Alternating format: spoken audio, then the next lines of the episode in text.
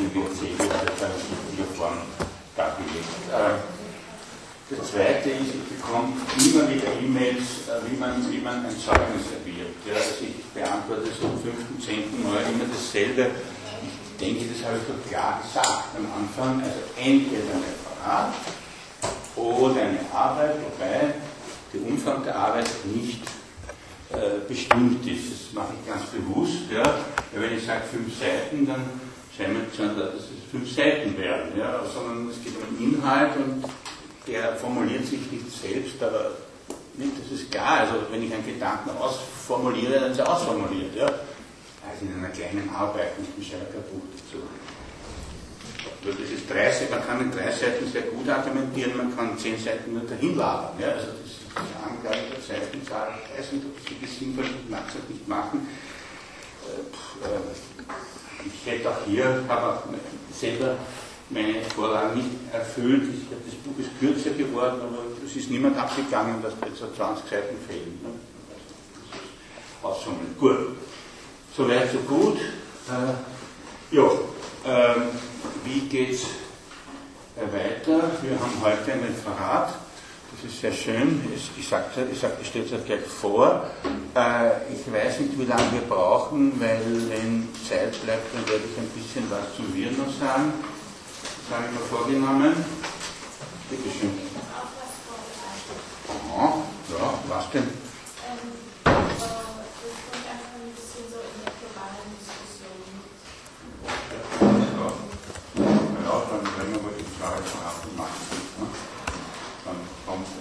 Also reaktivieren kommt mir nicht, das werde ich nicht verlieren. Also wir haben ja doch noch nächste, nächste Donnerstag wieder einen Feiertag, aber wir haben dann noch Freitag durch einige Termine, also ich werde das dann schon halten. Gut, ja, sehr schön. In dem Sinne äh, übergebe ich euch das Wort. Bitte, wollt ihr rauskommen? Vergesst sich da nicht einzutragen.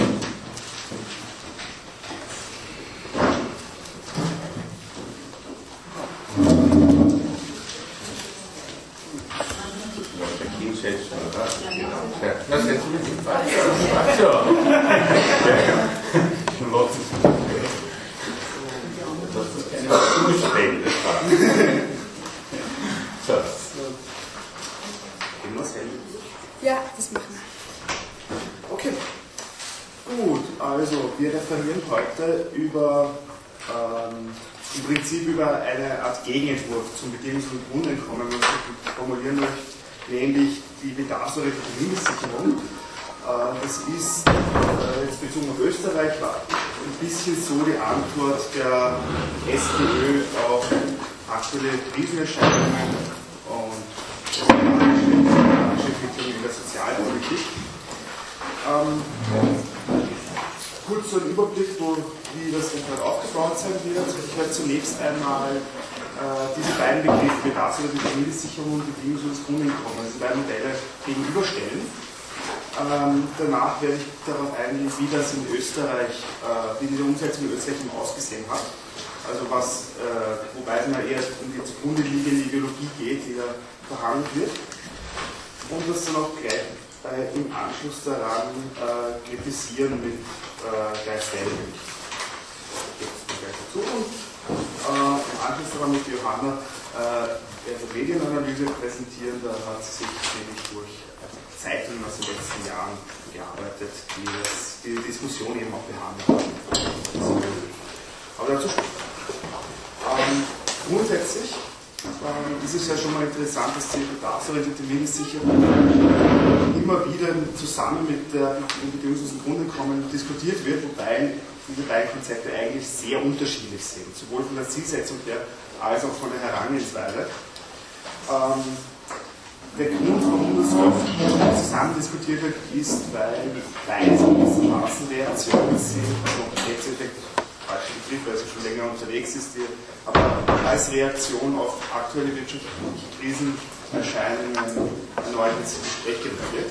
Namentlich, das wurde eh auch schon in der Vorlesung besprochen, ist das eben die, diese Erwartung vom Fordismus zum Postfordismus heißt, um es ganz kurz zu fassen, äh, ein Wandel im, Ar also im Arbeitsmarkt, der dazu führt, dass es einerseits mehr Flexibilität gibt, andererseits aber auch mehr soziale und ökonomische Unsicherheiten für die Arbeitnehmer mit sich.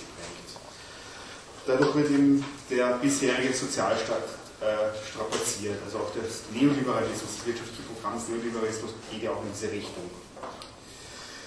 Ja, auf jeden Fall äh, wird dann in der Literatur fest, es wird dann eigentlich nicht in der Literatur, sondern auch in der Politik festgestellt, dass äh, es ein Steigen der Armut und der Armutsgefährdung gibt und äh, das Modell der Mindestsicherung oder und die damit einhergehenden Reformen in äh, Arbeitslosengesetzen äh, zielt vor allem darauf ab, eben Menschen wieder ins Berufsleben einzuführen, während das bedingungslose kommen, äh, einen eher emanzipatorischen Ansatz hat. Und je nach ähm, Radikalität der Formulierung äh, würde fast sagen, revolutionäre Tendenz. Aber jetzt geht eher darum, die Grundfeste des äh, Wirtschaftssystems äh, anzugreifen. Während die bedarfsorientierte Mindestsicherung eine Ergänzung des äh, bisherigen Sozialsystems ist und auf was solches formuliert wird. Ähm, ja, also das äh, bedingungsloses Grundeinkommen ist eben ein arbeitsunabhängiges Einkommen, das an jeden ausbezahlt wird und von dem man angemessen leben muss, äh, also leben kann. Und es ist eben auf das Individuum bezogen. Also es wird an jeden Einzelnen ausgezahlt, äh, zumindest in den meisten, äh, kleiner Hänger, in den meisten Formulierungen. Bei der bedarfsorientierten Mindestsicherung hingegen, die zielt eben, wie gesagt, auf die Einschränkung und Verhinderung von Armut ab. Äh, sie ist ergänzend zu sehen zu Sozialhilfe oder anderen Sozialleistungen und äh, ist, orientiert sich vor allem am Bedarf daran. Gut. In Österreich, ich habe dazu einen Tagungsbericht angesehen als Hauptquelle 2007 war eine Fachtagung, also unmittelbar bevor das Gesetz in Österreich also, äh, umgesetzt wurde, äh, zu dem Thema von der SPÖ ausgehend, war das mit äh, Referenten äh, aus Wissenschaftlern und auch Institutionen, die dann eben damit befasst sind. Also gerade vor allem sind das äh, Institutionen, die Jobs vermitteln, Programme haben, um Menschen in die Arbeit zu führen namentlich wäre zum Beispiel Jobimpuls als Initiative vom, äh, vom Sozialministerium. Gut, ähm, um dieses, diesen Bericht zusammenzufassen, das erklärt die Ziel der Sozialdemokratie ist eben vor allem die Bekämpfung von Armut durch die Vermittlung von Arbeit. Also es wird eben die Notwendigkeit auf Arbeit betont. Das eigentliche Ziel ist, ist die Vollbeschäftigung oder zumindest eine möglichst hohe Annäherung daran, weil Vollbeschäftigung möglich ist, das ist der Deportierer oder eigentlich ist klar, dass nicht geht. Das BMS, also die Mindestsicherung, hat dann ergänzende Aufgaben für Menschen, die aus welchen Gründen noch nicht arbeiten können. Ich möchte kurz den Buchen hier zitieren aus den Eingangsstatements. Das ist eine Formulierung, die wir dann noch später noch öfter hören werden. Also die BMS basiert auf dem Prinzip der Subsidiarität und verteilt keine allgemeinen erwerbs- und bedarfsunabhängigen Leistungen. Sie sollen jenen zugutekommen, welche die Hilfe der Gemeinschaft wirklich brauchen. Vermögen oder auch Einkommen sollen daher einzusetzen sein. Die Bereitschaft zum Einsatz der eigenen Arbeitskraft bleibt eine wesentliche Voraussetzung für den Erhalt des BMS. Diese ist daher konsequent verknüpft mit dem Konzept, arbeitsfähige Bezieherinnen einer Leistung sollen zurück in die Beschäftigung. Also da wird eigentlich schon die gesamte Linie sehr, sehr klar. Also es geht einerseits um Bedürftigkeit, man muss es absolut notwendig haben, und zweitens um die Bereitschaft zu arbeiten. Also, und da schwingt dann auch immer äh, mit, auch durch den ganzen Bericht eben die Sorge um möglichen Missbrauch. Also dass das ja niemand kriegen soll, der ja arbeiten könnte oder der zu viel besitzt oder wie auch immer. Ja. Ähm, dieser starke Fokus auf die Eingliederung arbeitsloser Menschen in den Arbeitsmarkt macht eben deutlich, äh, dass, dass es bei diesem Programm um äh, eine Entwicklung Richtung Workfare geht, um auf Standing zu kommen. Das ist auch ersichtlich aus der mit der Mindestsicherung äh, eng zusammenhängenden Novellierung des Arbeitslosenversicherungsgesetzes im Jahr 2008. Da hat auch der Herr Reiter eine sehr, äh, also einen Bericht, einen Kommentar geschrieben, der auf der Grundrisse-Seite verfügbar ist, auch auf dem Handout drauf, wenn man das genauer nachlesen möchte. Ähm, gut, zu diesem äh, Begriff der Workfare. Ich, das Zitat, das ich, äh, was ich als sehr gute Definition dieses Begriffes finde, ist auch auf dem Handout. Ich lese es noch vor. Uh, the, the, essence of workfare is that unemployed, as well as some others, are obliged to undertake designated labor if they wish to continue to receive state benefits, and will lose them if they refuse. They are paid less than market wage, must accept other terms that are inferior to those of comparable jobs in the open labor market. Also Der Punkt ist einfach, dass für den Erhalt der Sozialhilfe oder Sozialleistungen gearbeitet werden muss. Äh, so wie das hier Standing formuliert, bezieht sich das ähm, zwar nicht direkt auf die Modellwesen in Österreich, wo es um Vermittlung auf den offenen Arbeitsmarkt geht, sondern vor allem auf ähm, Berufe, die von äh, staatlicher Seite her gegeben werden. Also, ich glaube, in Deutschland gibt es auch ähnliche Modelle. Einordnungs. Genau. Okay. Aber das Argument von Workflow ist, denke ich, auch sehr gut anwendbar auf die Situation in Österreich, weil das, die Tendenz ist ja trotzdem äh, es geht darum, dass die Flexibilisierung des Arbeitsmarkts im Postfordismus ähm, dazu führt, dass es dieses Billiglohnsegment gibt, wo dann die Einkommensdifferenz zu Sozialleistungen verschwinden gering ist, wodurch sich Arbeit nicht mehr lohnt sozusagen. Das füttert eben die äh, konservative Argumentationslinie, Arbeit soll sich ja lohnen. Darum stürzen wir Sozialleistungen, damit man ja schön motiviert ist zu arbeiten. Daraus hat man dann auch wieder höhere, äh, höheren Druck auf die Arbeitslosen oder auf Menschen in schlecht bezahlten Jobs, die dann wieder recht billiger arbeiten müssen, Standing formuliert und einen Teufelskreis, der sich daraus ergibt, der im Endeffekt nicht zu weniger Armut, sondern zu mehr Armut führt. Und die sogenannte Poverty Trap wird ergänzt um die Precarity, Precariats, Prekaritätsfall. Ähm, okay. Wie, ich habe auch schon diesen konservativen Diskurs angesprochen, äh, die Rede davon, dass äh, Arbeit sich lohnen soll, dass deswegen Sozialleistungen gekürzt werden sollen. Ähm, das beeinflusst natürlich auch die öffentliche Debatte. Also der Punkt ist der, äh, in der öffentlichen Wahrnehmung gibt es eine sehr hohe Ideologisierung der Arbeit, und zwar der Arbeit an sich als abstrakte, marxistisch vielleicht Fremde der Arbeit.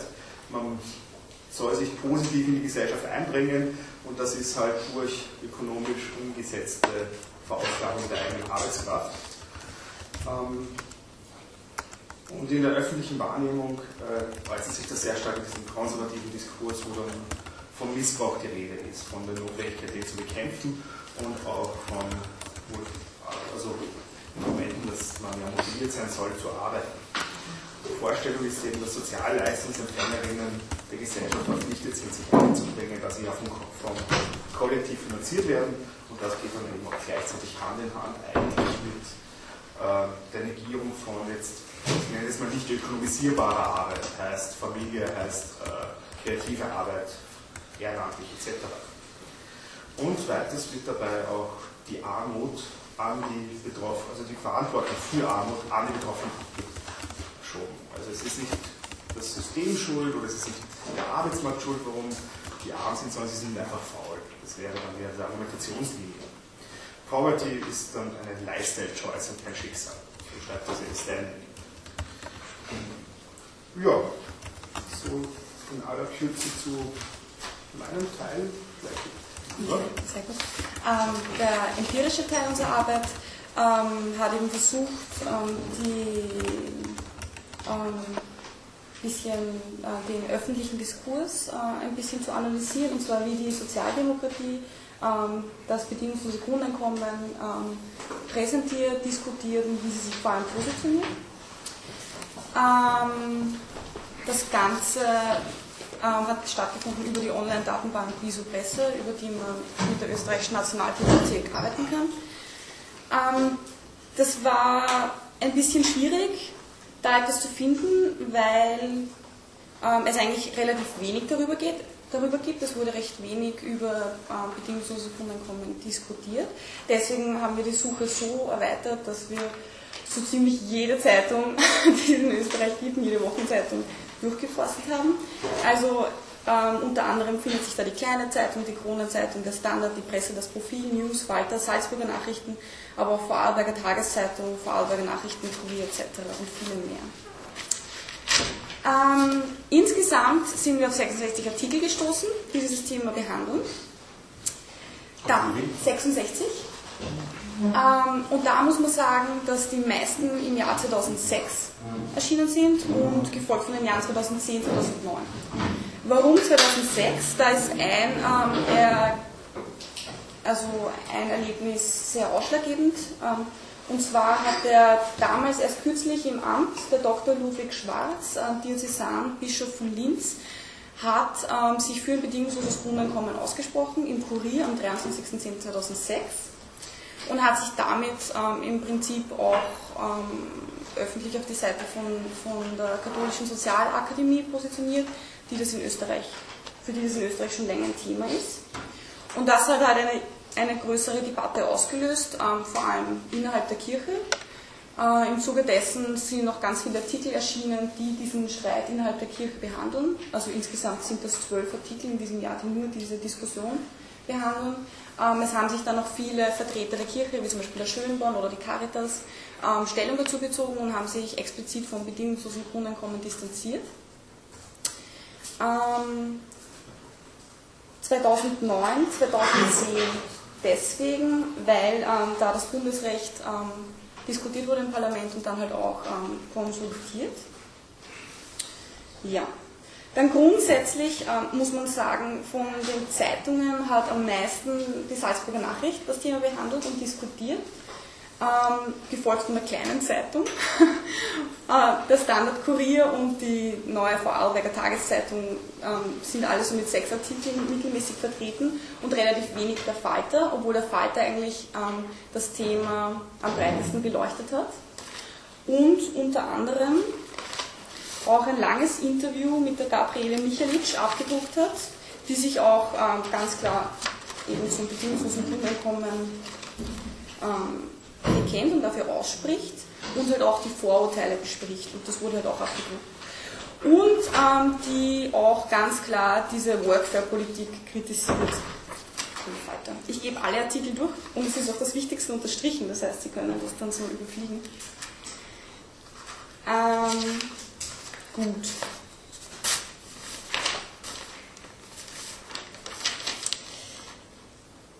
Dann, was weiters noch wichtig zu erwähnen ist bei, den, bei der Berichterstattung, ist, dass Bedarfs, äh, die bedingungslose Grundeinkommen, dass das oft mit anderen Begriffen ähm, erwähnt wurde.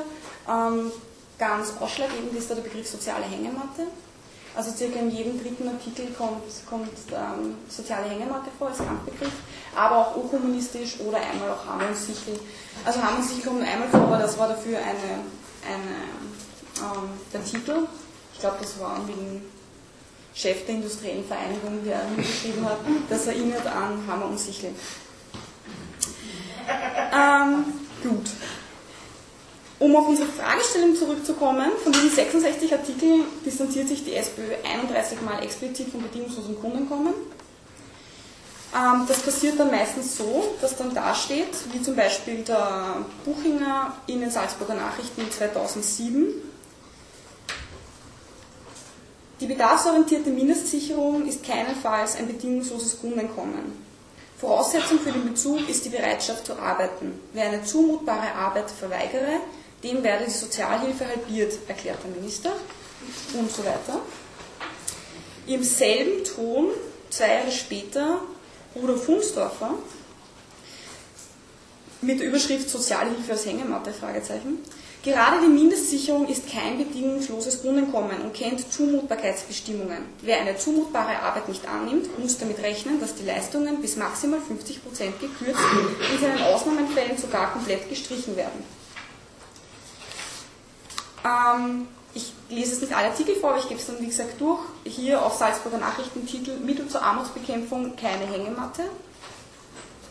Ähm, und ich habe hier auch nette Statements, zum Beispiel ähm, von der Beatrix Kahl, damalige ÖABB-Generalsekretärin, die auch, ähm, und das ist interessant, eigentlich passt nicht zum Referat, aber es ist halt interessant, dass man auch sieht, in welchen, in welchen gemeinsamen Kanon ähm, SPÖ, ÖVP etc. eigentlich argumentieren, weil auch Beatrix Kahl erwähnt Begriffe explizit wie leistungsbereit, arbeitsfähig, arbeitswillig. Gut. Ähm, dann vielleicht ähm, zum Schluss ähm, unser Ergebnis. Also grundsätzlich wird der Diskussion über bedingungsloses Grundeinkommen eigentlich kein Raum in der Öffentlichkeit gegeben. Also 66 Artikel ist jetzt ähm, im Vergleich zu, zu anderen Themen eigentlich nichts. Ähm, dann zweitens, der Falter ist der Einzige, der das ein bisschen offener beleuchtet hat. Aber interessanterweise ist der, ähm, der spannendste Beitrag in den Vorarlberger Nachrichten zu finden, weil da ist ein ziemlich langer Kommentar allerdings, aber von Harald Walser, der sich für ein bedingungsloses Grundeinkommen ausspricht und der, und deswegen interessant, auch die Diskussion über das bedingungslose Grundeinkommen kritisiert. Und er schreibt, die Begriffe bedingungsloses Grundeinkommen und Grundsicherung eignen sich bestens für polemische Agitation. Mit Ausdrücken wie soziale Hängematte oder gar Faulbett wurde die Diskussion von vornherein abgeblockt. Der erwähnt auch, also das ist ein spannender Kommentar, der erwähnt auch ähm, die Geschichte eigentlich des bedingungslosen Grundeinkommens und ähm, schreibt auch von der Lise Wohlgenannt und von Herbert Büchele ähm, und versucht auch die Konzepte von den Grünen und der SPÖ und ÖVP ähm, ein bisschen gegenüberzustellen von der Mindestsicherung. Ähm, und der dritte Punkt, um auf unsere Fragestellung ähm, nochmal einzugehen, also die SPÖ distanziert sich ähm, stark vom bedingungslosen Grundeinkommen ähm, und es ist eben diese Workfare-Politik ähm, ist eben zu erkennen, also es ist jedes Mal wird die Arbeit betont, die Arbeitswilligkeit, die Arbeitsfähigkeit. Ähm, und vor allem mit Begriffen wie soziale Hängematte ähm, wird eben diese Sozialschmarotzer-Debatte meiner Meinung nach immer wieder von neuem entfacht und es wird eine ähm, freie Diskussion eigentlich über das bedingungslose Grundeinkommen von vornherein abgeblockt und unterdrückt. Und das sind so die Ergebnisse der Analyse. Ja.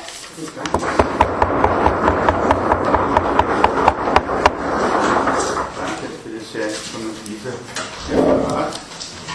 Äh, ich muss jetzt gleich, diese schöne Liste eintragen. Ähm, ja, gibt dazu Fragen, Anmerkungen, Nachfragen, Bemerkungen?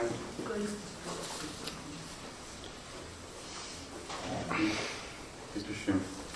Äh, ich habe noch eine Notiz, äh, zum Beispiel also das mit dem mit der Verpflichtung zu arbeiten. Ich glaube, es gibt ja schon Länder, die das in, in, in dieser Art von Mindestsicherung durchgeführt haben, also dass man dann verpflichtet werden kann äh, zu einer gemeinnützigen Tätigkeit oder dergleichen.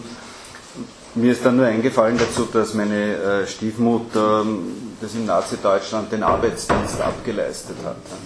Das heißt, das hat es ja eigentlich schon in irgendeiner Form so gegeben und dass eigentlich die Arbeit, so wie sie sich hier darstellt, auch äh, ja, im, im Wesen aus dem, aus dem, Westen her christlich einfach definiert ist. Das fängt in, in, der, in der, Genesis an, im Schweiße des, deines Angesichts sollst du also den Boden bearbeiten oder sollst du dich ernähren und Luther. Bitte? Dein Brot verdienen. Dein Brot, ja. ja, meine ist auch schon etwas. Und, und, Luther und Calvin haben ja dann speziell die Arbeit geheiligt, äh, die also dann darauf hingewiesen haben, dass jemand, der sehr viel besitzt, äh, auch von Gott geliebt wird. Und natürlich, aus dem lässt sich das schon immer noch erklären, dieser ganze Arbeitsbegriff, der immer noch so hoch gehalten wird. Zumindest gehen einige davon aus und würde mit dem auch anschließen. Naja, zum, wenn ich eine Bemerkung zu machen darf, nein, das ist mit, mit, der christlichen Religion, das ist nicht so ganz eindeutig. Also, äh, das schreibt auch die Hannah Arendt mit Vita Aktiva, dass eigentlich aus dem Katholizismus äh, die Arbeit nicht unbedingt das Höchste ist. Ja? Also der, das die Kontemplation, also das, das, das religiöse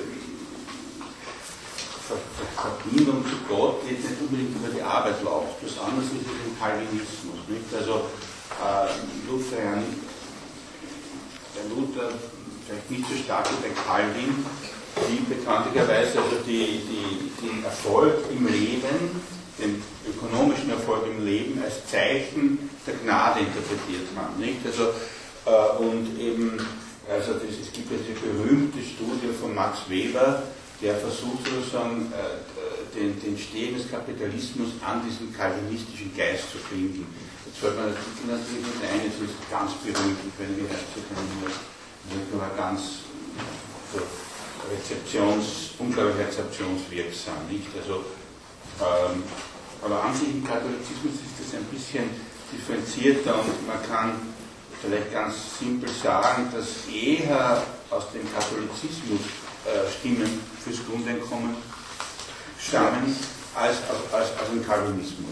Ja, weil im Katholizismus war es ja auch ursprünglich so, dass die Armen eigentlich ein Mittel waren, um sich Erlösung zu erkaufen. Also so im Mittelalter ja, war das so, dass, dass eben, ja, das hat sich eben dann durch äh, Luther und Calvin halt schon massiv geändert.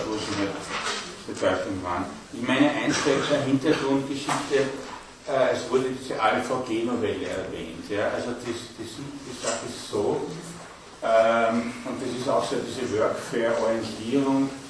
Äh, es gibt in Österreich, es gibt sogenannte sozialökonomische Betriebe, das sind ganz seltsame Konstruktionen, wie heißen die Hitworks und äh, Jobtransfer und ähnliche. Äh, das sind so Mischformen, das sind eigentlich keine Firmen, wo man angestellt wird, sondern teilweise offiziell eine Leihfirma äh, die eigentlich Arbeit vermitteln soll. Also es sind ganz dubiose Konstruktionen, wo manche Leute also wirklich auch zu Millionären werden. Man darf nicht vergessen, also das Geschäft mit der Arbeitslosen und den Arbeitslosen ist ja äh, bedeutendes. Man kann es ja gleich ausrechnen. Permanent sind ungefähr 60.000 Menschen in Schulungen.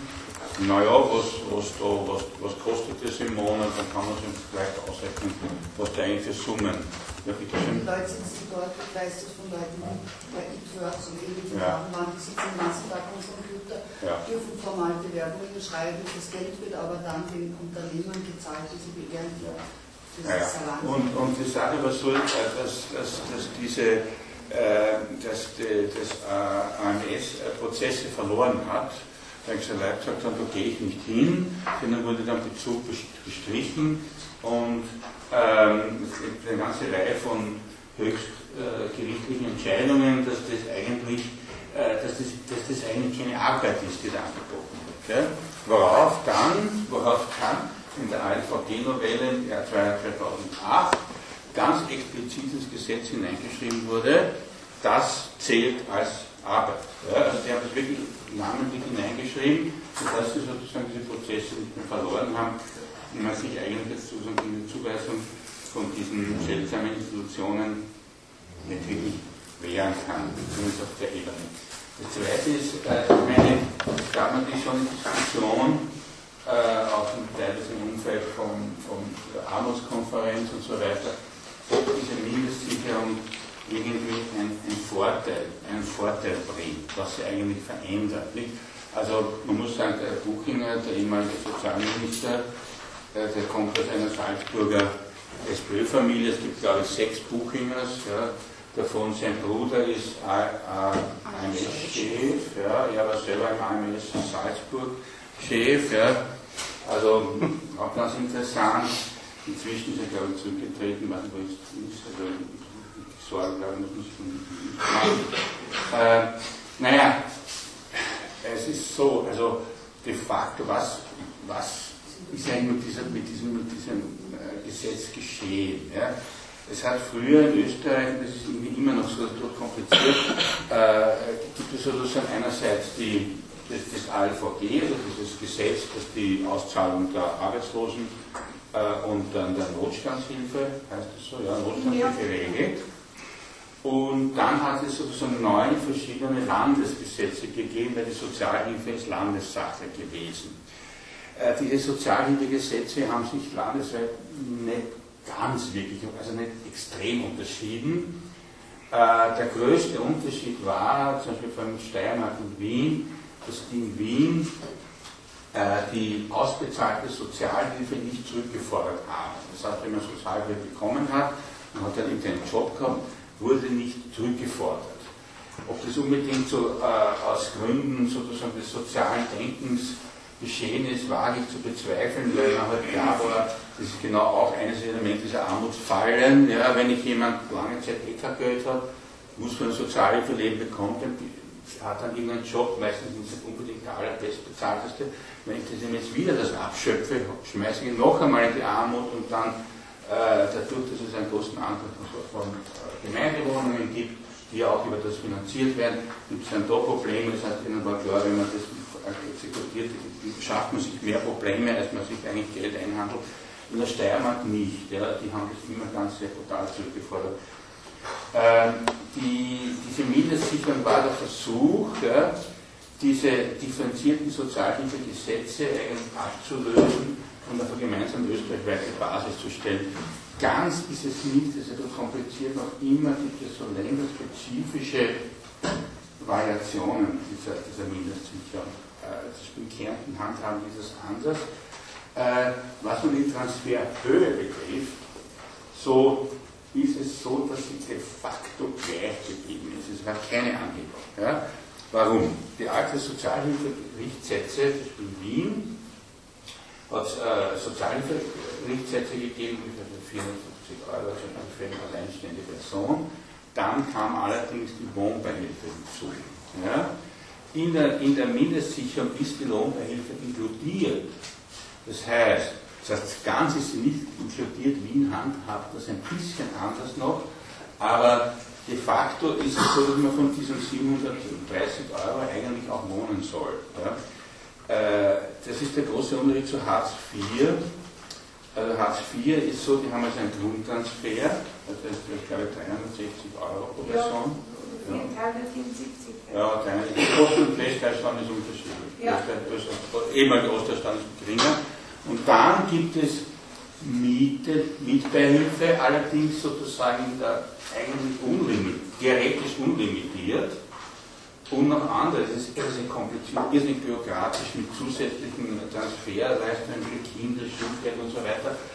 Und dadurch, dass diese Miete un, un, äh, eigentlich an sich oh, nicht limitiert ist beim Hartz-IV-Gesetz, ähm, ist es jetzt so, dass dann diese Ämter auf Leute Druck ausüben, wenn sie total Wohnungen haben und ihnen sagen, sie müssen ausziehen und sich eine billigere holen. Da hast du dann ganz wahnsinnige Geschichten gegeben, dass man Zimmer stillgelegt hat.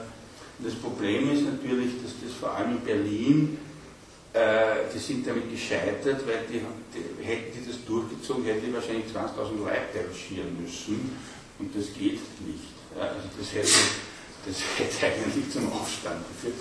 Jetzt haben die das irgendwie wieder fallen gelassen, aber ich kenne auch eine Person in Bremen, der wird permanent gedroht. Sie muss da aussehen, wo man dann eine billige Wohnung gibt, und gibt eine Hartz-IV-Wohnung. ist klein und billig und braucht man dann ganz witzig. Also man sieht diese, diese, diese Irrsinnigkeiten, die da drinnen sind. Naja, äh, äh, jetzt ist es so, damit die Sache nicht, also von gesetzlicher Vereinfachung ist ja gar keine Rede, dass Personen, die zum Beispiel arbeitslos sind, der ist arbeitslos, äh, bekommen sozusagen irgendwie das, also das Arbeitslosengeld, das ja auch mehrfach novelliert wurde von der, von der, von der Bemessungsgrundlage, die immer schlechter und immer schlechter wurde. Ja. Also nur damit Sie das wissen, früher war das so, man hat früher mal den letzten Monatsgehalt genommen was dazu geführt hat, dass hier Sonderzahlungen eingerechnet wurden. Dann war das letzte halbe Jahr das Durchschnitt und jetzt ist es so, dass je nachdem, wann man den Antrag stellt, wird entweder das Vorjahr oder sogar das Vorvorjahr als Grundlage Durchschnitt berechnet, nicht? Wo, man, wo das meistens schon hier ist. Okay, wenn man sozusagen irgendein, äh, diese Arbeitslosengeld oder Notstandshilfe, das Gesetz ist ja nicht aufgehoben, bezieht, folgt dieser Transfer nach dem AVG-Gesetz. die Aufstockung auf die Mindestsicherung, aber nach dem Mindestsicherungsgesetz. Nicht? Man hatte zwei verschiedene Gesetze mit verschiedenen Kriterien, die da angedacht werden. Nur so, wie man das von, Arbeit, von der Vereinfachung und da ist relativ kompliziert. Neu ist beim, äh, der sozialen Mindestsicherung, dass eigentlich der Besitz limitiert ist auf 3600, was 450, irgendwas so 3000 noch was Euro. Ja, also ich meine, es ist halt so schon ein bisschen Hartz IV auf Österreich. Die, der entscheidende Punkt ist, und das die Frage, das ist natürlich nicht durchgeführt worden, weil in Österreich die Sachen halt nie so konsequent laufen wie in Deutschland. Ähm, das ist halt, also in Deutschland ist es sehr, sehr, sehr rigide gemacht worden. Ja? In Deutschland gibt es AL, äh, das ALG 1 und ALG 2.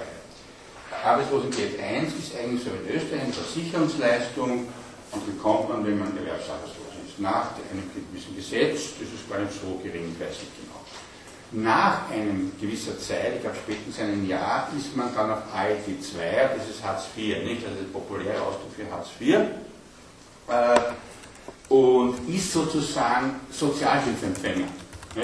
Man ist sozusagen, hat einen anderen Status, man ist nicht mehr als Arbeitsloser, Erwerbsarbeitsloser eine Versicherungsleistung, sondern in Österreich ist es so, dass zwar damit auch kokettiert wird, aber das, äh, noch, das habe ich unnötig gefunden, dass das so angedacht wird, aber nicht durchgeführt wird, weil konsequent nach dem deutschen Muster wäre zu sagen, okay, es gibt das Arbeitslosengeld und dann liegt die Mindestsicherung. Aber es gibt noch immer die Notstandshilfe, die haben das nicht aufgehoben, weil es in Österreich der typische, das ist irgendwie kompliziert und hat die verschiedenen Interessen, jetzt mischt sie das alles und ist halt ein Strom geworden.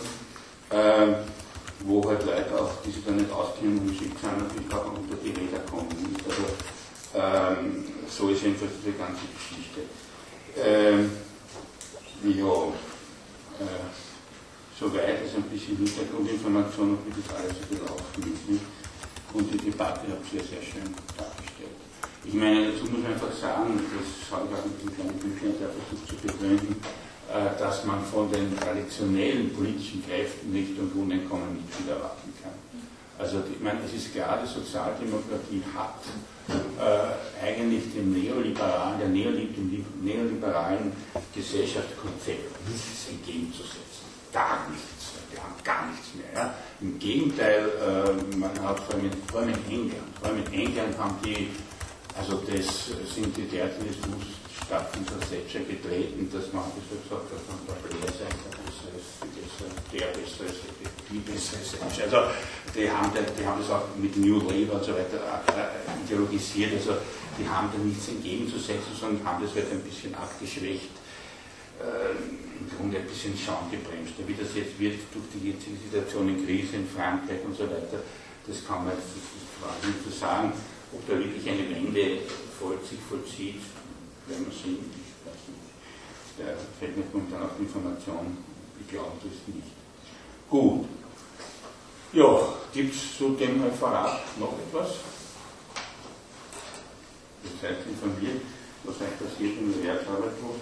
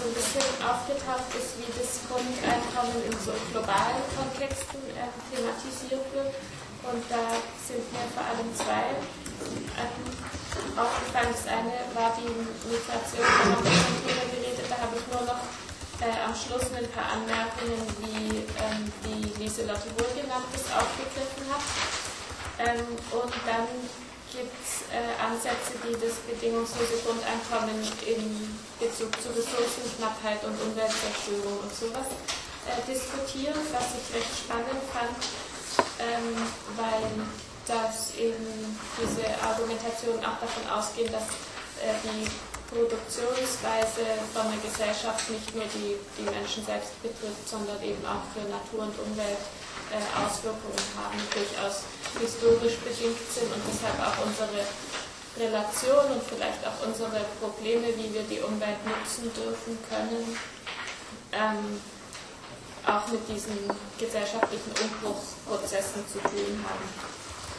Äh, ich fange an mit der Argumentation von Büchele aus, aus diesem Buch von 1990. Ähm, und dies, ja, er, er sieht eben die Gesellschaft in einer Umbruchs- und Übergangsphase und deshalb muss die, dieses System der Erwerbstätigkeit und Einkommens ähm, äh, umstrukturiert werden und er sieht eben die Chance durch das Grundeinkommen, die Gesellschaft in eine Tätigkeits- und Bildungsgesellschaft umzustrukturieren und dadurch auch ähm, der Umwelt zugute zu kommen. Ähm, es ist auch vielleicht einleitend wichtig zu sagen, dass alle ähm, Argumentationen des Grundeinkommens nur als einen Bestandteil von, von vielen weiteren Maßnahmen äh, gesehen werden. Und vor allem bei Büchele äh, ist wichtig, dass er den Konsum, und das ist eben wichtig für den Verbrauch oder die Nutzung der Umwelt und der Ressourcen, äh, immer wesentlicher Bestandteil von der Produktion selbst schon gedacht wird und nicht komplementär gesehen wird, sondern er veranschaulicht es dann am Beispiel der Plastikverpackung, dass wir, indem wir das kaufen, schon die Produktion mitbedingen, dass wir aber von so strukturellen Zwängen eigentlich gar keine andere Wahl haben, als das zu kaufen. Und ihm geht es eben dann äh, um eine Beendigung der Symptompolitik, also zu sagen, ähm, das ist eine Armutsbekämpfung oder so. Und äh, wir schauen jetzt, dass äh, zum Beispiel die Plastikverpackung ähm, durch abbaubare, äh, durch erneuerbare Rohstoffe produziert und erstärkt oder so, darum geht es ihm nicht, sondern ähm, die Wahlfreiheit und die, vor allem die Zwangfreiheit der Konsumenten zu erhöhen, äh, indem sie sich dann bewusst und ähm, ja, einfach ganz frei für nachhaltige Produkte entscheiden können. Ähm, wichtig ist für ihn dieses Stichwort des Ethos des Teilens, das er dann eben auch in Bezug auf die, ähm, die Natur äh, kontextualisiert und daher wirkt das Grundeinkommen im Zusammenhang mit einer nachhaltigen Nutzung von Natur und Umwelt als ein Flexibilisierungsinstrument, ähm, das erstens Ex Existenzängste von der Gesellschaft verringert und damit auch so ein ähm, Gefühl der Sicherheit und Verlässlichkeit in der Gesellschaft schafft und er spricht dann eben weiters davon, dass vor allem auch soziale Verantwortung erst freigesetzt werden kann, wenn die Freiheit von diesen Ängsten besteht. Hier kann ich kurz vorlesen. Ähm, die Menschen werden durch diese Netze nicht zur passiven Hinnahme sozialer Dienste des Versorgungsstaates verurteilt, sondern erhalten die Chancen, zusammen mit anderen produktive, schöpferische Zukunftsaufgaben in die Hand zu nehmen. Menschen als mündige Bürger einer Demokratie ernst zu nehmen, heißt sie aufzufordern, selbstkritisch und selbstverantwortlich an der Vermeidung eigen- und fremd verursachter Schäden und Kosten mitzuwirken. Ähm, und sieht so das Grundelement eben als ein Bauelement des ökosozialen Umbaus. Klar, durch die ähm, bessere finanzielle Situation kommen die Verbraucher dann eben auch in diese Möglichkeit der Wahl, sich für nachhaltige Produkte zu entscheiden. Und ähm, er fordert vor allem auch, dass die Kommunikation zwischen Produzent und Konsument verbessert wird, führt es dann aus äh, am Beispiel der Landwirtschaft, Ähm, und ich weiß nicht, wenn man sich das derzeit anschaut mit diesen Essenskooperativen und so, die so ein bisschen in geworden sind, auch gerade dann ist da vielleicht wirklich ähm, ein Bedarf da, den er da schon 1990 angesprochen hat. Und Bedingung ist für ihn eben immer die gesellschaftliche Verlässlichkeit. Ähm, welche sind jetzt die weiteren Bauelemente, um diesen ökosozialen Umbau wirklich ähm, durchsetzen zu können? Da fordert er die Einrichtung von einer Konsumentengewerkschaft, da habt ihr das Zitat auch auf dem Handout. Ähm, die Konsumentengewerkschaft soll eben für Transparenz sorgen und alternative Lebensformen aufzeigen, um den äh, Verbrauchern ja, verschiedene Lebensentwürfe zu zeigen, die sie von diesen ähm, strukturellen Zwängen befreien. Dann geht es ihm um eine Steuerreform, ähm, in dem die Arbeit eben weniger besteuert werden soll und dafür die, die Zufuhr von Primärenergie und ähm, die Emissionen höher besteuert werden sollen.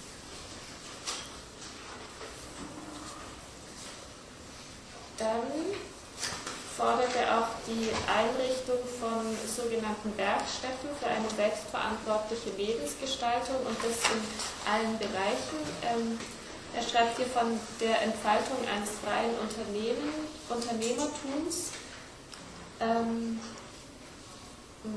und spricht damit eben auch ähm, die, die Art von Arbeit wie im Haushalt oder in der Krankenpflege oder Altenpflege an, die bisher nicht wirklich als ähm, Arbeit anerkannt wurde. Hm, dazu schreibt er, diese lebensnotwendigen Tätigkeiten sind im ganzen Industriezeitalter auch von der Arbeiterbewegung zugunsten der Lohnarbeit gering geschätzt worden. Ähm, und dann später schreibt er dazu, ein neues Gleichgewicht gilt es zu schaffen zwischen frei bestimmter Verantwortung für die eigene Lebensführung und sozialer Mitverantwortung, zwischen persönlicher Selbst- und Mitverantwortlichkeit und bürokratischen kollektiven Eingriffen.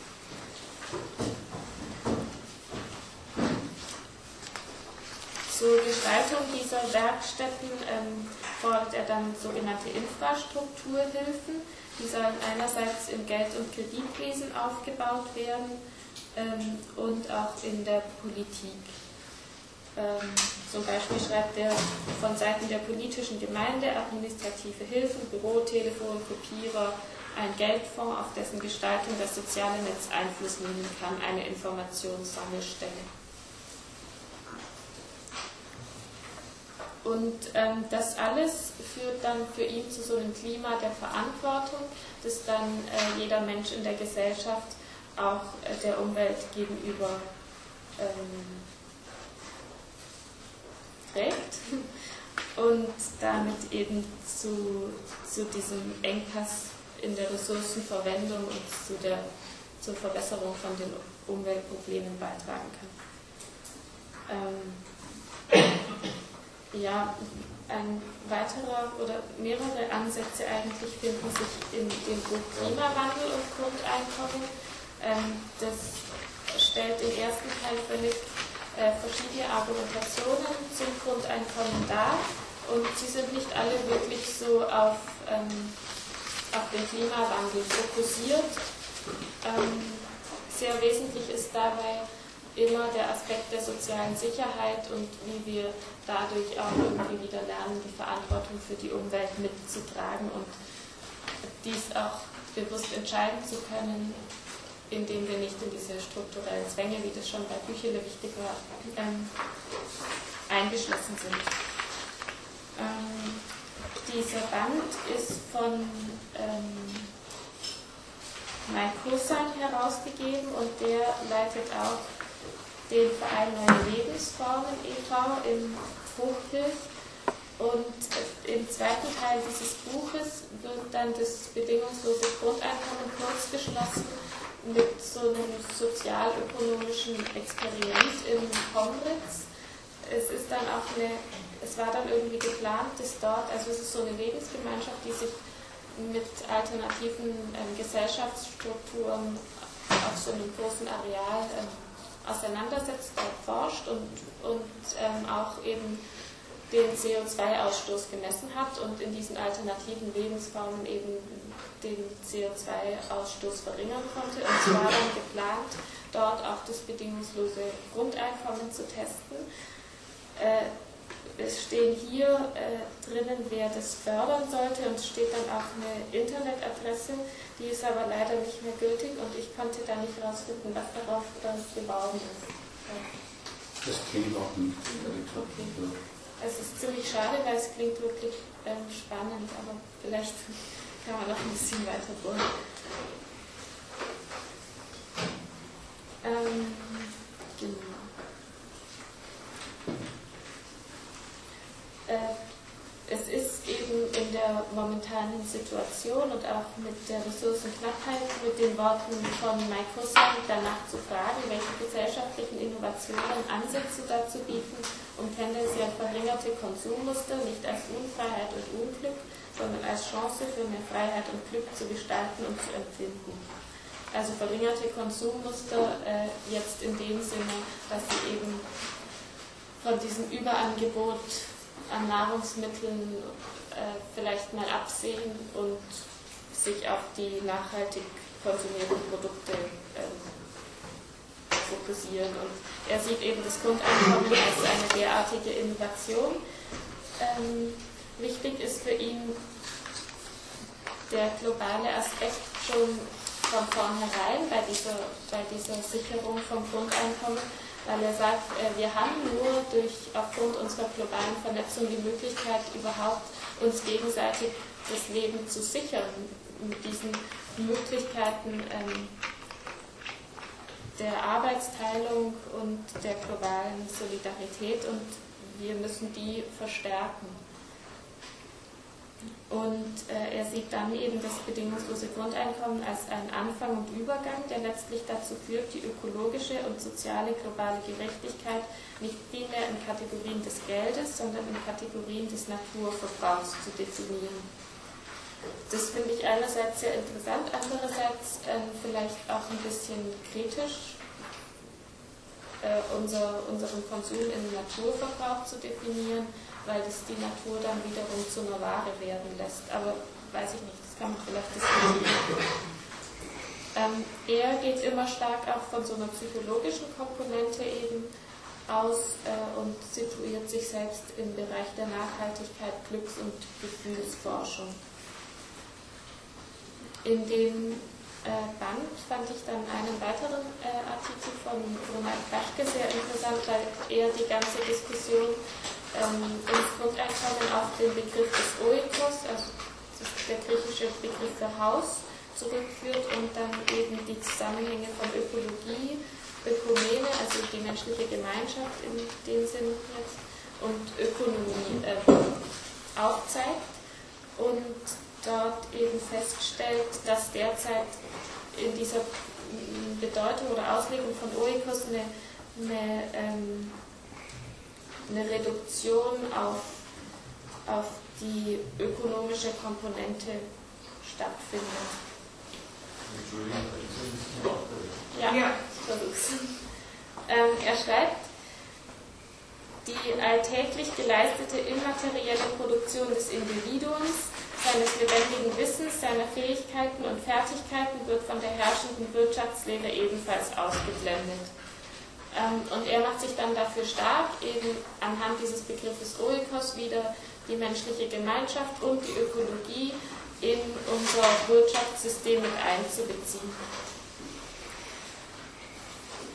Dazu habt ihr auch das Zitat auf dem Handout. Ähm, eine Ökonomie des ganzen Hauses ist gebunden an individuelle Freiheit, radikale Demokratie und an den normativ gesicherten Respekt vor der Eigensinnigkeit und der Eigenständigkeit der äußeren Natur, der sozialen Lebenswelt und des Individuums. Sie beinhaltet eine Gesellschaftstransformation und die Emanzipation der Einzelnen. Es geht um einen Gleichklang von sozialer und ökologischer Gerechtigkeit. Nur in dieser Option ist ökologisch fatalen Phänomenen, wie zum Beispiel dem Klimawandel, wirksam zu begegnen. Das bedingungslose Grundeinkommen ist ein Projekt für eine zukunftsträchtige Gesellschaft, eingebettet in weitere notwendige Projekte. Für ihn ist eben der Punkt, ähm, dass Grundeinkommen es ermöglicht, sich von dieser ähm, ökonomisch zentrierten Sichtweise zu befreien äh, und eben ökologisch, sozial und ökonomisch unverantwortbares Tun ähm, bleiben zu lassen, bleiben lassen zu können, indem man die Möglichkeiten dazu hat. Äh, er ordnet sich ein eigentlich in die ähm, auf die Seite derjenigen, die fürs Grundeinkommen argumentieren, die das als ein Grundrecht sehen und nicht primär nur als ein Mittel zur Armutsbekämpfung. Und ähm, für ihn ist ganz wichtig, dass dadurch ein Mehr an autonomen Tätigkeiten ähm, entsteht. Er schreibt hier von der konsequenten Abwehr des Zwangs, weil das ökologische und soziale Gewissen des Einzelnen prinzipiell über den Bestimmungen der vielen bzw. der Mehrheit steht, seien diese noch so demokratisch hergestellt. Das bedingungslose Grundeinkommen ist eine Möglichkeit der Abwehr weil es den existenziellen und, oder institutionellen Zwang zum unverantwortbaren Tun abschafft und die individuelle Freiheit als Voraussetzung von gelebter Verantwortung und Demokratie materiell absichert. Das bedingungslose Grundeinkommen ist darüber hinaus die der unbedingten Würde des Menschen adäquate Form der existenziellen Grundabsicherung. Eine anerkannte, unbedingte, unveräußerliche Würde des Menschen erheischt deren unbedingte materielle Grundabsicherung. Das bedingungslose Grundeinkommen ist ein Menschenrecht, ein globales soziales Recht. Hoffnungsvoll ist die Initiative, die in die Debatte in die globalen sozialen Rechte die zukunftsfähige Entwicklung menschlicher Lebensweise und Ökonomie einbindet. Ja, ähm, das waren mal so die, die Ansätze, die es gibt in Bezug auf Natur und Umwelt und, und in dem Band eben vor allem Klima.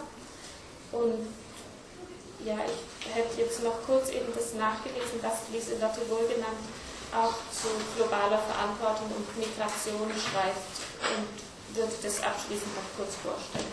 Mhm. Ähm, sie schreibt eben in dem Buch, dezidiert ein Kapitel, das heißt Mitverantwortung für die Welt und thematisiert da auch, inwieweit das bedingungslose Grundeinkommen, das eben oft in so lokalen oder nationalen ähm, Feldern diskutiert wird, wie es einen Beitrag zur globalen Gerechtigkeit leisten könnte. Und für sie sind dabei die folgenden Punkte wichtig. Erstmal ähm, eben geht sie auf die Flüchtlinge und Gastarbeiter ein und, und schreibt denen auch ähm, das gleiche Recht wie, wie, jeder andere Staatsbürger auf das Grundeinkommen zu. Ähm, dann, was interessant ist, der Band ist ja 1990 ähm, erschienen, schlägt sie ein Grundeinkommen für Osteuropa vor. Also ich glaube, sie hat sich so in der Art vorgestellt wie so ein permanentes Begrüßungsgeld, wie es das ja damals gab, ähm, um eben die Menschen dort ähm, finanziell abzusichern und ihnen auch den Einstieg in diese westlich geprägte Marktwirtschaft zu ermöglichen.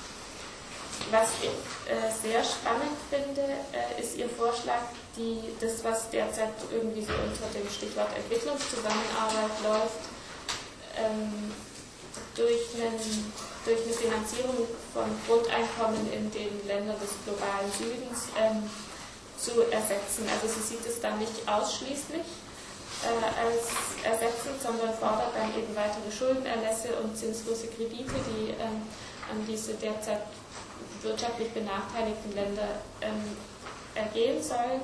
Aber ich denke, das ist durchaus ein, ein Vorschlag, den man in dieser Diskussion um Entwicklungszusammenarbeit und die Zahlungen, die da manchmal in völlig unsinnige Projekte gesteckt werden, meiner Meinung nach, ähm, mal diskutieren könnte.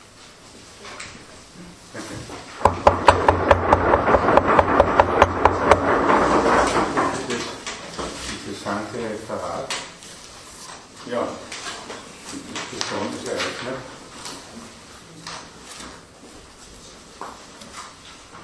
Bitte nicht vergessen.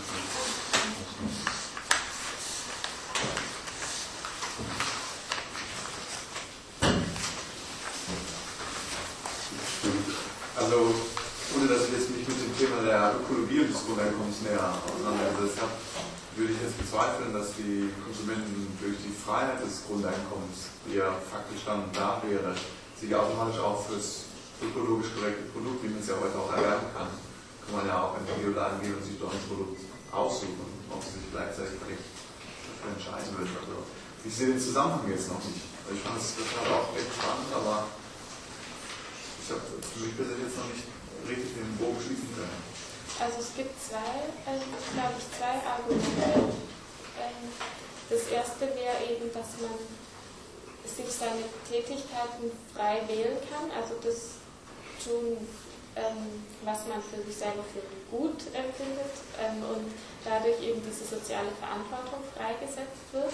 Das heißt, ähm, die These ist dann, dass, dass sich dadurch das Bewusstsein für das, was du konsumierst, ähm, irgendwie schulen lässt und du dich für, für gesellschaftliche Initiativen oder so interessierst und mehr zu lokalen, aber auch globalen ähm, Miteinander beiträgst, auch durch irgendwelche gemeinnützigen Sachen. Und äh, der andere Punkt ist, glaube ich, wirklich der finanzielle Aspekt, weil die ähm, biologische Produktion einfach mehr Aufwand erfordert, weil da auf ähm, Pestizide und so verzichtet wird und das viel, viel länger braucht dann, um das alles zu bearbeiten ähm, und deshalb auch mehr Geld für diese Produkte verlangt werden muss. Und ich glaube, es ist schon manchmal im Supermarkt eine Überlegung, wenn jetzt irgendwie ein Bio-Dings fast doppelt so viel kostet, ob man das dann wirklich täglich kaufen kann oder nicht. Ich, wollte einen Aspekt vielleicht noch äh, ergänzen, weil ich jetzt gerade einen, äh, Vortrag hatte auf dem World Forum, was jetzt gerade in Wien stattfand vor zwei Wochen. Und da gab es eben äh, zu, zum, im Bereich Nachhaltigkeit einen, einen Vortrag äh, zum Thema Bildung. Und ich glaube, das ist halt so ein Aspekt, der den, den höre ich in der ganzen Debatte immer relativ selten, dass der, dass der Bildungsaspekt äh, auch vielleicht von, von Kindsbeinen solche Themen ähm, zu adressieren, da weiß ich nicht, so im, Zentrum vielleicht liegen mag. Weil ich weiß nicht, wenn man es jetzt einführen würde, so das Grundeinkommen, ob man die heutige Generation ohne die nötige Bildung überhaupt in so eine Richtung kriegen würde. Ich weiß nicht, ob da nicht vielleicht der Bildungsbackground noch fehlt. Ähm, zum, zu dieser ökosozialen Marktwirtschaft äh, ist ja auch die Position, also für die sich der Club of Rome relativ stark macht die, ich habe einmal Radebrecher, glaube ich, hat einmal der ehemalige Präsident geheißen, der hat einmal das relativ gut erklärt. Im Folge zum Beispiel Öl müsste der Liter ja wesentlich mehr kosten, weil ja dann auch die Gesamtkosten einzurechnen sind. Das heißt, was bewirkt Öl an Umweltschäden zum Beispiel, die ganzen Ölkatastrophen. Und das müsste in jedes Produkt, äh, Produkt eingerechnet werden und dann müsste jedes Produkt eigentlich das kosten, was es letztendlich auch an Kosten wiederum hinten nach dann verursacht. Das fängt an von der Entsorgung äh, bis, in jeden, bis in jeden kleinsten Bereich. Ja, also meine, meine Position dazu ist folgende. Ich bin eigentlich nicht so glücklich, wenn das Thema Grundeinkommen so mit so anderen Themen so vermischt wird. Ja. Warum nicht? Ja. Also ich glaube, eine Stärke des Grundeinkommens, der Forderung des Grundeinkommens ist, dass es von den Befürworterinnen eigentlich nicht maßlos viel Entscheidungen verlangt. Also man kann da sehr politisch durchaus verschiedener Auffassung sein, man kann gesellschaftliche Problematiken sehr unterschiedlich sehen, man kann auch verschiedene Weltbilder des Menschen haben. es ist nicht so, dass man sich da wirklich so in ein Weltbild festlegen muss. Ja, und ich halte das für einen Vorteil und für einen Nachteil. Ja. Also ich muss da nicht, ich muss da nicht wahnsinnig viel teilen. Ja, zumindest würde ich sagen, ich will schon einiges. Ja, ich muss schon ein paar Grundlagen schon teilen. Also zum Beispiel, dass Menschen äh, nach Tätigkeit streben, ja, von sich aus. Das sollte für Grundlage, dass man nicht weiter zwingen muss. Dass jemand, wenn sich jemand materielle Versorgung hat, nicht sein ganzes Leben nur am Strand liegt, das ist ja unheimlich langweilig nach drei Wochen. Vielleicht kommt schneller nach drei Also das, das sind schon gewisse Grundlagen, aber äh, wir sind ja nicht so begeistert, wenn man das versucht zu vermischen und zu glauben, man könne damit die Forderung stärker machen. im Klassischen schwächer. Das wäre meine Auffassung. Also, äh, ich meine, diese ganze Ökologie-Debatte hat ja äh, sozusagen zwei Aspekte. Einerseits, wenn man sagt, okay, äh, der Art und Weise des Ressourcenverbrauchs, des Umweltverbrauchs wirkt massive Schäden, nicht? wo man immer die Frage stellt, ist das eigentlich notwendig, was da so produziert wird? Ist denn so, gibt es etwas wie so einen Konformismus, der da auch irgendwas zudeckt und wo man halt dann sozusagen äh, ich meine, was ich meine, es gibt Leute, die sind einfach shopping-süchtig, ja, das ist so Sucht, wo es Geld auch gibt. Und äh, das wird natürlich auch gefördert, angeboten, nicht und so weiter. Andererseits gibt es eine andere Debatte, wobei mein guter Freund schon mit Andreas Wechsler sehr aktiv ist, dass man das jetzt nicht sozusagen von den Schäden her einfach argumentiert, sondern von der Knappheit der Ressourcen. Nicht?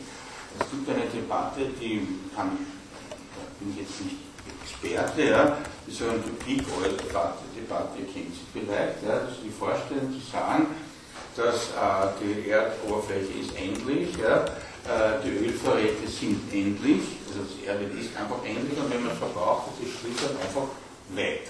Es gibt nämlich auch langsam eine Kupferknappheit, also das Kupfer wird auch knapp, du wird das jetzt immer gestohlen, nicht? also es wird immer teurer. Nicht? Das Kupfer ist beschränkt ja, und jetzt kann man allerdings vorhandene Kupfer kann man recyceln. Nicht? Also, man kann Kupferdrähte werden schon gestohlen, ausgerissen, nicht? und dritte Welt, aber beim Erdöl ist es weg. Jeder verbrauchte Liter Benzin ist schlicht und einfach futsch, der kommt nie wieder. Ja? Und jetzt, jetzt ist die Frage, also das der, der, der Elementalfall die Position, dass sich die kapitalistische Produktionsweise, die ja immer auch eine sinnliche äh, Gebrauchswert, Gebrauchswertseite hat, natürlich auf dem Erdöl aufbaut in vielerlei Hinsicht. Nicht, also die ganze Lebensform ist ohne Auto fast nicht mehr denkbar. Ähm, und was passiert, wenn es immer knapper und knapper wird? Es wird immer knapper und knapper. Nicht? Also äh, jetzt beginnt man schon wahnsinnige äh, Erdölbohrungen unter Extremsbedingungen, nicht in Alaska, Nordalaska, bei minus 35 Grad, in Tiefsee, ihr könnt euch alle erinnern, diesen schweren Unfall da im Golf von Mexiko, nicht, wo da, ich weiß nicht, vielleicht die tiefste war, glaube ich, 1000 Meter oder was, in die, also, das war, also das, das Meer, nicht, also, das ist Wahnsinn, nicht?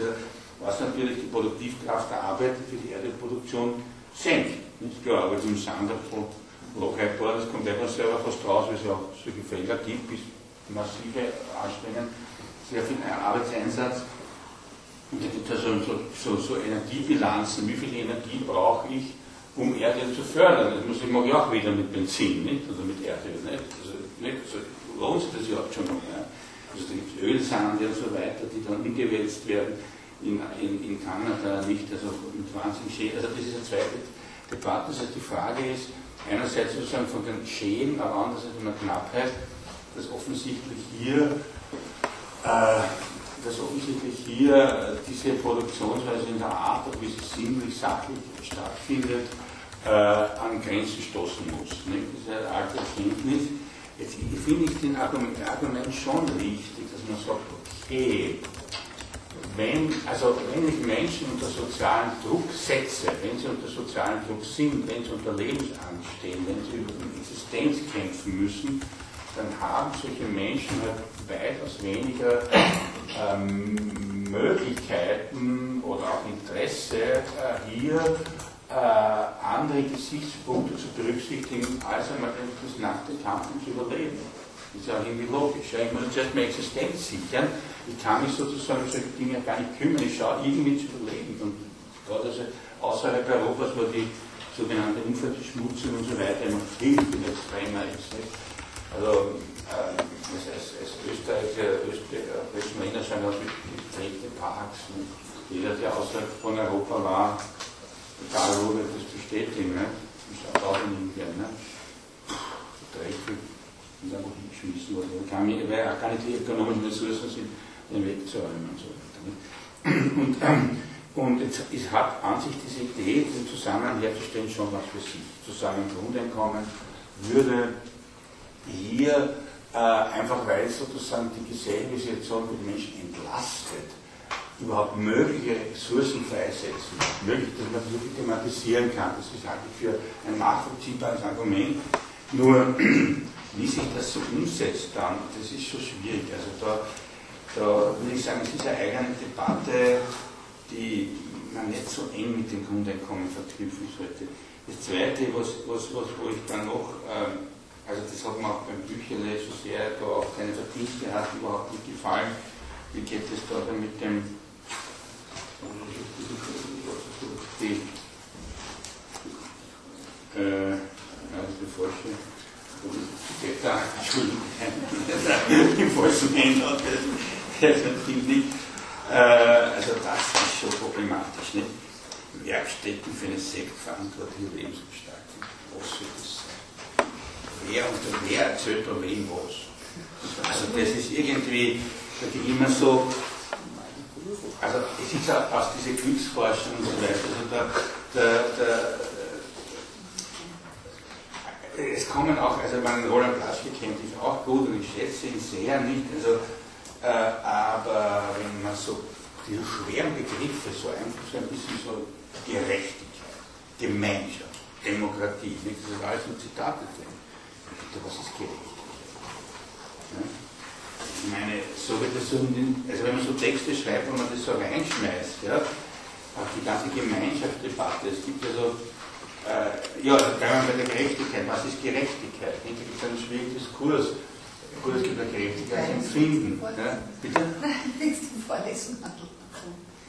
Ja, ja, na klar, Gerechtigkeit ist ein, ein sozialphilosophisches Thema, was wahrscheinlich 100 Bücher, das heißt 100.000 oder 10.000 Artikel, 10.000 Bücher und hunderte Lehrveranstaltungen weltweit gegeben hat. Gerechtigkeit ist ein Thema, das ist so quasi bisher endlos. Ja. Aber so ein bisschen unreflektiert geht es so rein. Nicht? Also gerecht, eine gerechte Gesellschaft. Äh, äh, das nächste, also Gemeinschaftsbegriff ist, ist nicht hochproblematisch. Nicht? Also es gibt einen Autor, den, den mag man nicht, also der kriegt immer unheimliche Schimpfe von anderen, wenn ich mich auf den Positiv beziehe. Äh, äh, äh Ferdinand Tönnies, Gemeinschaft und Gesellschaft, kennen Sie das? Tönnies. Tönnies mit Ö. Tönnies. Ferdinand Tönnies. Äh, Gemeinschaft und Gesellschaft äh, kriegt immer große Schimpfer, äh, wenn ich meine, dass der da in dem Buch was gefunden hat. Warum? Weil er, also, äh, also ich sage euch das kurz, wie er das so konzipiert. Ja? Er sagt, es, für ihn gibt es zwei äh, grundlegende soziale Formen, ja, die durch völlig unterschiedliche Prinzipien bestimmt werden. Die Gesellschaft ist für ihn eigentlich eine, die auf dem Vertrag beruht. Also eine vertragsfähige Gesellschaft, also sondern auf Rechtssubjekte ja, verbinden sich über verrechtlichbare Verhältnisse. Die müssen nicht immer verrechtlichbar sein, aber sie können prinzipiell verrechtlichbar sein. Ja. Äh, die Gemeinschaft ist prinzipiell nicht verrechtlichbar. Sie beruht sozusagen auf geteilten Wertvorstellungen. Ja? Sie beruht sozusagen auf etwas, was sozusagen dem, sich dem äh, Rechtszugriff, dem, dem, dem Vertrag letztlich substanziell bezieht. Man kann eine, Gemein eine Gesellschaft auf Vertrag bauen, nicht? aber nicht eine Gemeinschaft über Verträge konstituiert. Das entzieht sich dem. Das Problem ist eher, dass er halt diese Gemeinschaft da, also er war eigentlich ein rechter Sozialdemokrat, ein Sturkopf, äh, er war ein Atheist, hat sich das verscherzt, hat dann eigentlich ziemlich arm er hat dann seines Lebens halt gegen den Nationalsozialismus gewettert, ist dann aber zum Glück gestorben, bevor die wirklich da an die Macht gekommen sind. Wahrscheinlich ist sein persönliches Wohlergehen. Äh, und ja, und er, ja, für ihn ist die Gemeinschaft patriarchal und bis zum, zum Abwinken und so weiter. Also wenn man das liest, braucht man schon so einen guten Magen, um das auszuhalten. Aber er hat schon was getroffen, man muss ihm so ein bisschen wenden, nicht? Also das geht überhaupt nicht und so weiter. Aber ich glaube, er hat schon getroffen. Und jetzt ist die, jetzt, jetzt ist die, also wobei er sozusagen auch die Gemeinde, die Gesellschaft, und da orientiert er sich auch an Marx, halt sozusagen sagt, okay, die kapitalistische Produktionsweise beruht auf Vertrag. Nicht? Es gibt einen Arbeitsvertrag, das Eigentum, das ist alles sozusagen verrechtlichbar. Ne? Äh, also, wobei das ja auch von der Oberfläche der her denkt, richtig, aber, aber da hat er nicht sehr unrecht. So jetzt jeder den Max. Und jetzt gibt es sozusagen, äh, jetzt gibt es sozusagen diese, eine, eine unendliche Debatte in der Sozialphilosophie, die immer wieder in verschiedenen Formen wiederkommt, äh, nämlich sozusagen die Frage, ob nicht Gemeinschaft, da sie sozusagen nicht sozusagen äh, der Gemeinschaft, dass sie auf substanziellen, geteilten, aber in gewisser Weise nicht reflektierbaren Wertvorstellungen beruht, etwas Repressives und Einschränkendes hat. Ja? Also, ähm, dass sie sozusagen etwas hat, was das Individuum ungefragt ja, äh, durch den Alltagsverzug auf einen gewissen, auf einen gewissen Lebensvollzug äh, äh, festschreibt. Vor allem natürlich denken die meisten natürlich an, an das Geschlechterverhältnis. Ja. Das sozusagen gar nicht reflektierbar ist und sobald das reflektierbar wird, die Gemeinschaft zerbröselt. Ja, weil sie sozusagen dieses Selbstverständliche verliert. Also das wäre, äh, das gibt es in verschiedenen Varianten und ich eine, jetzt komme ich doch ein bisschen auf den Hirn noch, äh, der auch dieses Thema auch, auch aufgreift. Äh, äh, es ist ein bisschen, ein bisschen ähm, äh, etwas kompliziert argumentiert. Das ist, äh,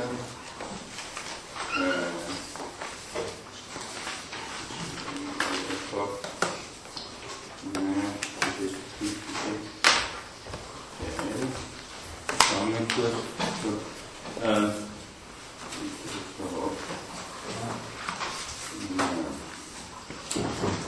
naja, also er argumentiert es so, dass er, ähm, also so, es, gibt, also, es gibt in dieser ganzen Sozialphilosophie irgendwie diese, diese, diese, diese Grundüberlegung, es gibt Verlust der Gemeinschaft. Nicht? Es gibt keine wirklichen Gemeinschaften mehr weil sie sozusagen sehr traditional bestimmt sind, weil sie etwas Bundesverfachtes haben, wo sie zwar eine, eine, eine, eine starke also Gemeinschaft, wenn sie funktionieren, gegen das Individuum, zwar starke soziale Identität, positionieren das Individuum, sagen dem Individuum ein bisschen, was es zu tun ist. Man kann natürlich diese fundamentalistischen Tendenzen in den Weltreligionen als äh, Sehnsucht oder Rückkehr zu Gemeinschaftsprinzipien interpretieren. Nicht? Das wäre sozusagen, also äh, christliche Communities in den USA, im Prinzip welche, Spieler halt auch immer, das kalvinistische Apartheid meistens, äh, haben den Ethos und so und die Frage ist, ob sozusagen, wenn das zerbröselt, aber in dem Sinn habe ich das problematisch gefunden, wenn er da, also mit Gemeinschaft begriffliche stark macht. Ja? Äh, ich meine, beim, beim Virno ist es so argumentiert, äh, wenn ich das jetzt schnell zusammenfasse, dass er die These hat, im, äh, also er argumentiert über die Transformation der Arbeit, ja, das ist sozusagen seine Linie. Ja? Er, er, er, fragt sich, wieso wird sozusagen das Gemeinschaftsprinzip aufgelöst. Und da argumentiert er folgendermaßen, dass er sagt, ähm, die Arbeit in, in postfasistischen Verhältnissen beruht sozusagen auf Kommunikation, auf Interaktion, sondern auf dem Leben des Geistes, wie er sie ausdrückt, ja, auf allgemeinen kognitiven Fähigkeiten, äh, die, wenn man sie ausübt, keine Gemeinschaft mehr ergeben. Nicht? Ich lese euch vielleicht äh, also ein Zitat vor, äh, wo er zuerst sagt, also den Fußballfanclub, die religiöse Gemeinschaft, die Parteisektion, den Arbeitsplatz, alle diese Plätze wird es zwar weiterhin geben, kein davon sind doch von einer solchen Beschaffenheit oder Bestimmtheit, dass er uns als Windrose dienen könnte, als Orientierungsmuster oder verlässlicher Kompass als Zusammenspiel spezifischer Gewohnheiten, Reden und Denkweisen. Also er meint natürlich sozusagen so Gemeinschaftsformen, bleiben bestehen, ne, dass es Fußballclub gibt, das ist eine Gemeinschaft, ist auch nicht verrechtlichbar, warum soll man unbedingt, also was, man, man, man trägt ja keinen Vertrag ein, wenn man Sportclub-Fan wird, ja, das ist ein gemeinsames Wahrheitsprinzip, äh, äh, aber die, das wiegt sozusagen nicht wirklich, ja, also das, das, das trägt sozusagen nicht eine wirkliche soziale Existenz. Ne? Ähm, überall und jedem. So, und jetzt, was setzt dem entgegen? Überall und zu jeder Gelegenheit sprechen und denken wir auf dieselbe Art und Weise, aufgrund sprachlich-logischer Konstrukte, die ebenso grundlegend wie allgemein sind.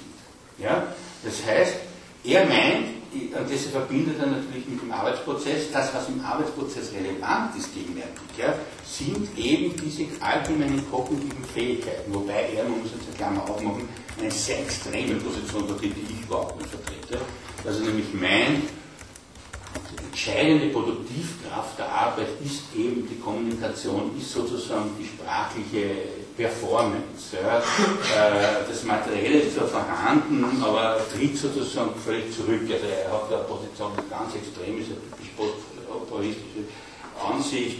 Gut, aber es geht einmal darum, dass man versteht, was er meint. Und jetzt sagt er was Verschwindendes, eine ethisch-rhetorische Topographie. Also das Spezif also Gemeinschaft unterscheidet, jede Gemeinschaft ist anders, sie hat etwas Spezifisches. Ja?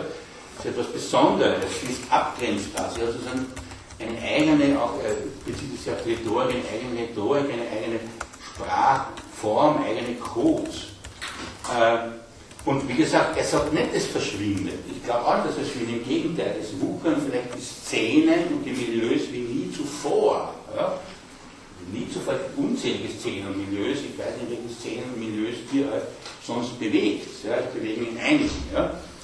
Ähm, manchmal vielleicht öffentlich das. Äh, aber jedenfalls, ähm, äh, klar, aber nicht, das, das trägt nicht die Identität. Das ist sozusagen auch auswechselbar. Da kann man echt locker auch wieder raus. Ne? Also man kann sagen, man hat das Sportclub oder ich nie wieder, nicht? das interessiert mich nichts mehr, wieder raus. Kein Problem, ja? oder auch wieder rein. Das, ist, äh, das trägt man nicht, nicht. Was hingegen in den Vordergrund rückt, sind die Gemeinplätze, diese mageren Prinzipien des Lebens des Geistes. Äh, dann besagt er, diese nennt er so Prinzipien des Geistes Beziehung des mehr oder weniger, die Gegenüberstellung der Gegenteile, das Verhältnis der Wechselseitigkeit und so weiter und so weiter. Nun bieten diese eine geklärte Orientierung und im folgendermaßen einigermaßen Schutz von dem Lauf der Dinge, aber sehr mag. Also er hat auch diese These, ja, dass, ähm, dass sozusagen durch die Transformation der Arbeit wo sozusagen das Spezifische in den, Hintergrund tritt, diese allgemeinen kognitiven Forderungen tritt, ja, weil er, er insofern bleibt er marxistisch, also sozusagen die soziale Existenzweise des Menschen an den Arbeitsvollzug äh, koppelt, bindet, koppelt, ja, damit die Beziehung setzt, ja, dass diese Transformation sozusagen auch diese Besonderheiten, Communities, die Szenen und so weiter äh, in, ihrer, in ihrer wirklichen Bedeutung völlig verblassen müssen. Und eigentlich, er ist, hat so etwas Pessimistisches im Gegensatz zum, zu seinem, zum, zum Negre oder zum, also zum Antonio Negre oder Michael Hart, dass er sozusagen sein gewisses, es ist ja mager, nicht was das ist. Nicht? Das ist mager. Das ist irgendwie so, das ist nicht viel. Ja? Das ist auch eine gewisse ein Verlust. Nicht? Also es gibt ja also, es gibt ja bei dieser ganzen Gemeinschaft, Gesellschaftsdebatte es sind immer zwei Sichtweisen. Die einen sozusagen, die, das tut er komischerweise auch sozusagen dieses die, die, die Zerbröselung der, der Gemeinschaft und ihrer Gültigkeiten als Verlust interpretieren. Und die andere, die, und das ist, natürlich, das ist natürlich die zweite Seite der Medaille als Emanzipation äh, indem man halt sagt, okay, die wenn sozusagen diese Besonderheiten zerbröseln, wenn sie in der wirklichen normativen Bedeutung für das Individuum schwimmen, sind wir sozusagen, haben wir uns eine Tabula Rasa Situation. Nicht? Dann sind wir sozusagen ein weißes Blatt und können, das ist manchmal ganz erforderlich bei manchen Habermas-Schüler, frei dann unsere Lebensentwürfe wählen. So. wir sind. Nicht? Wir sind befreit von traditionalen Bestimmungen, von Gemeinschaftsbestimmungen, die auch Grenzen setzen. Wir, finden, wir kennen diese Viren wir radieren diese ganzen Identitäten aus und entwerfen uns der freie selbst. Also machen wir das bis zu Galatie. Also, das ist natürlich auch überhaupt nicht wahr. So funktioniert das auch nicht. Aber äh, also meine Haltung dazu ist, ja, das ist eine Haltung, ähm, also man denkt, also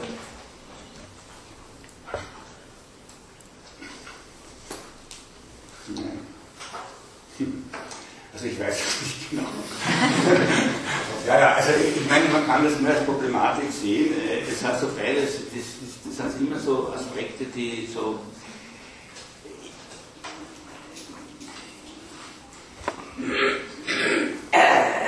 so wollen der eine oder andere argumentieren.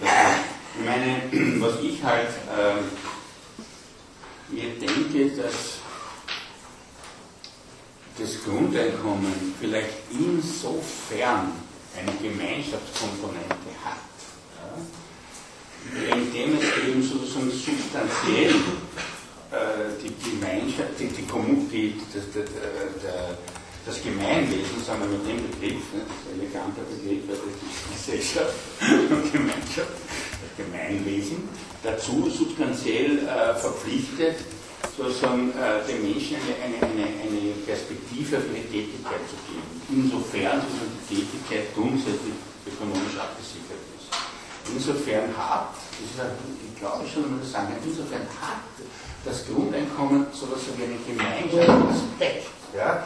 weil es ist ja nicht alles in dem Vertrag geregelt. Es ist nicht sozusagen, dass das Individuum nur als, als leeres Vertragsatom setzt und jetzt schlagt ihr halt durch mit deiner Verkauf der Arbeitskraft. Ja? Geh halt Verträge ein und schau, dass du rauskommt, wenn es so ein Pech hat. Ja? Sondern es eben sozusagen hier äh, vor, also man kann es nicht, wenn man es als das Menschenrecht wieder also als Grundrecht, aber dadurch, dass es so allgemein gesetzt ist, er fordert ja keinen individuellen Vertragsakt, sondern ist eine gesellschaftliche Grundlage für die soziale Existenz. Du musst es ja alle einschließen, kann niemand ausgeschlossen werden. Äh, insofern hat es sozusagen so etwas wie einen gemeinsamen Aspekt, ohne allerdings, ohne allerdings sozusagen substanzielle Gemeinschaften, Werte vorauszusetzen. Nicht? Also ich kann ja mit dem Grundeinkommen immer leben, wie ich will, ob Kinderweg oder nicht, ob ich Karriere anstrebt oder nicht, aber das ist was man halt so redet, ja, oder wegen so weniger auch. Nicht? Also so sehe ich das und darum gefällt man das nicht, und nur nach dem, wenn er da so der, der, der gute Bücher seinerzeit so selbstverantwortlichen Lebensgestaltung, naja, was heißt das nicht? Oder Glücksforschung, was ist Glück? Also, das kann man, also in dieser ganzen Rhetorik, also wieder auf, in dieser ganzen Rhetorik, dieses ganzen Sätze strotzen vor Begriffen Freiheit, Unfreiheit, Glück, wo man denkt, das alles Begriffe ist, die, die eine Reflexion bezogen werden, wenn man die Phase in seinen Text einpackt und das läuft so dahin. Also für mich, für, für, mich ist für mich eine Substanz, ja, so, weil er dann sagt, ja, bitteschön. Ja, ich wollte damit auch nicht irgendwie so das Grundeinkommen als einen Bestandteil von irgendeinem Bio-Welt wird oder so, mhm. konstruiert es überhaupt nicht, das geht mir völlig klar. Aber ich habe gedacht, es ist vielleicht einfach äh, spannend, weil manchmal so Diskussionen in den letzten Stunden aufkamen, die so um Migration und auch um, um globale Marktwirtschaft und so ähm, mal zu gucken, äh, ob das behandelt wird und dass diese ähm, diese Versuche irgendwie sehr, sehr schwammig bleiben, ist, glaube ich, auch ähm, ja, ähm, spricht, äh, spricht weniger gegen das Grundeinkommen als gegen, gegen das vielleicht das zu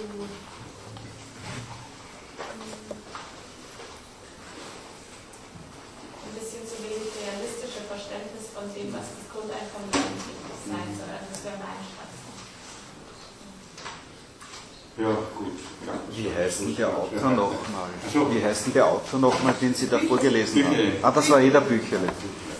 Gut, dann danke sehr